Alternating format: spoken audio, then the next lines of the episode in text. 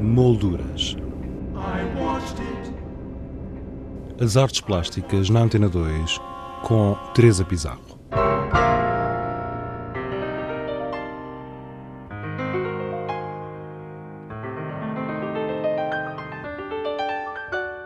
O CAM, Centro de Arte Moderna da Fundação Carlos Gulbenkian, apresenta Galápagos, uma exposição que resulta dos trabalhos efetuados pelos artistas que integraram o programa de residência artística Gulbenkian nas Galápagos.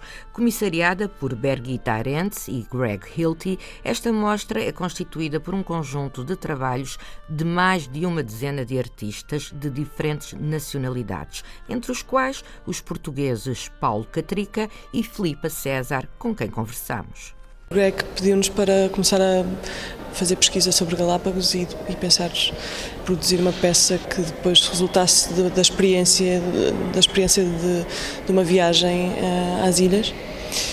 E, um, e, houve uma questão que me interessou muito, porque quer dizer, há, há toda a situação de Galápagos uh, relacionada com a, a, natureza e a proteção da natureza e, e uma, se calhar o último local no mundo onde há onde há natureza que não que não, que não foi não foi transformada pelo homem ou tocada pelo homem. Há ilhas que não são que não, não podem ser visitadas sequer e, e as que podem ser visitadas portanto há imensas regras até mesmo tirarmos os grãos de limparmos os grãos de, de areia por baixo dos sapatos para não contaminar e para não para não contaminar uh, uh, uma ilha com as espécies da outra ilha, portanto há todas uma, umas regras de, de, funcionamento e de mobilidade preservação. e preservação lá.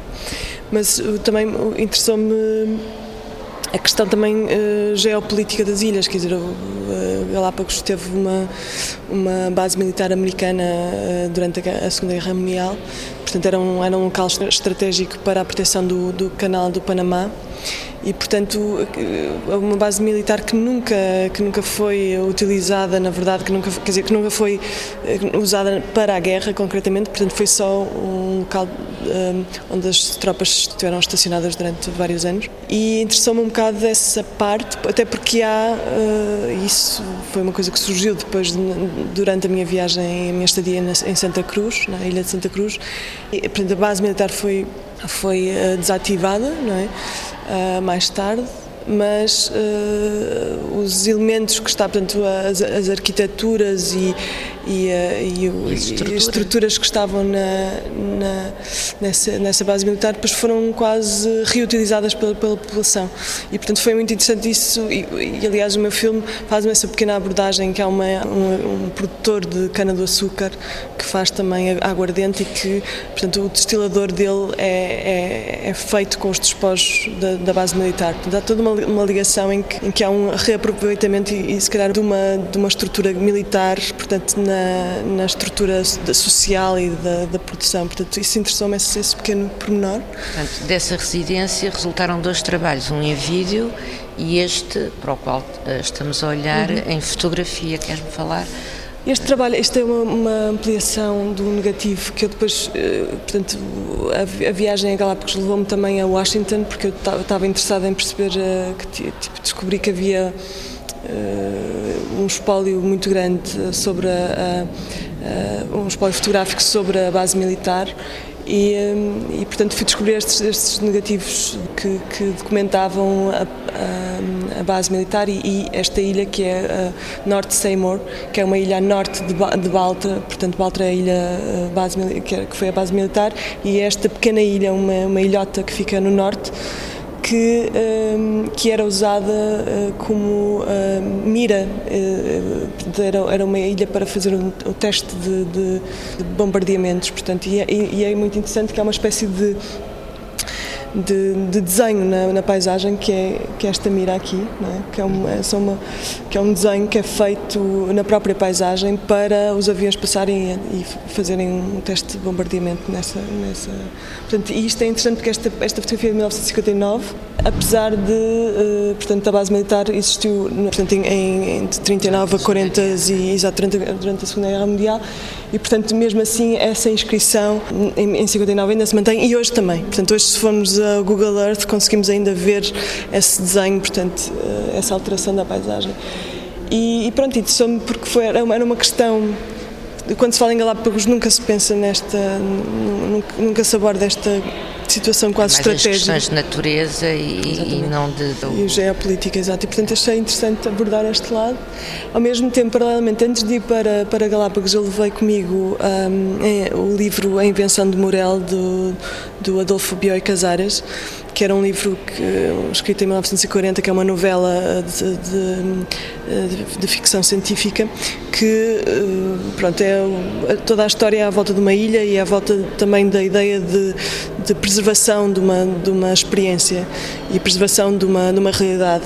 E, e portanto, este, portanto, esse lado da, da ficção e, e, esse lado da minha experiência e da, da pesquisa que eu fiz acabaram por, por criar esta peça, que, este filme, que, que se chama As, As Páginas Amarelas de Morel. Filipa César, a propósito dos trabalhos realizados no âmbito do programa Residência Artística Gulbenkian nas Galápagos, uma mostra a visitar até o dia 7 de julho no Centro de Arte Moderna da Fundação Calouste Gulbenkian. No próximo programa dar-lhe-emos conta do trabalho que Paulo Catrica realizou no âmbito deste programa.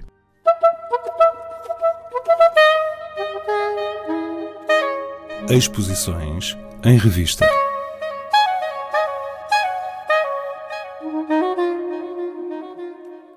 Estranhos Jardins de Papel é o título da exposição com obras de Maria Lusitano e Paula Rusch, patente na Sala do Cinzeiro 8, no Museu da Eletricidade, em Belém. Em Lisboa, a Galeria Zé dos Bois apresenta uma retrospectiva. Trata-se de uma exposição performance que pretende celebrar a arte e a vida. Inaugurada no passado dia 5, terá apresentações até o dia 15 de junho, de quarta a sábado, às 21h30. Pela primeira vez, a Fundação Arpad Zen Vieira da Silva vai comemorar o aniversário da pintora, que nasceu a 13 de junho. O programa é vasto. Ora, tome nota. Exposições, música, cinema, teatro, dança, debates são algumas das atividades que começam às 10 da manhã e terminam às 20 horas, todas elas com entrada gratuita, a não perder. E quanto a nós, já sabe, regressamos na próxima sexta-feira com outras sugestões. Até lá, tenha uma boa semana. Boa tarde.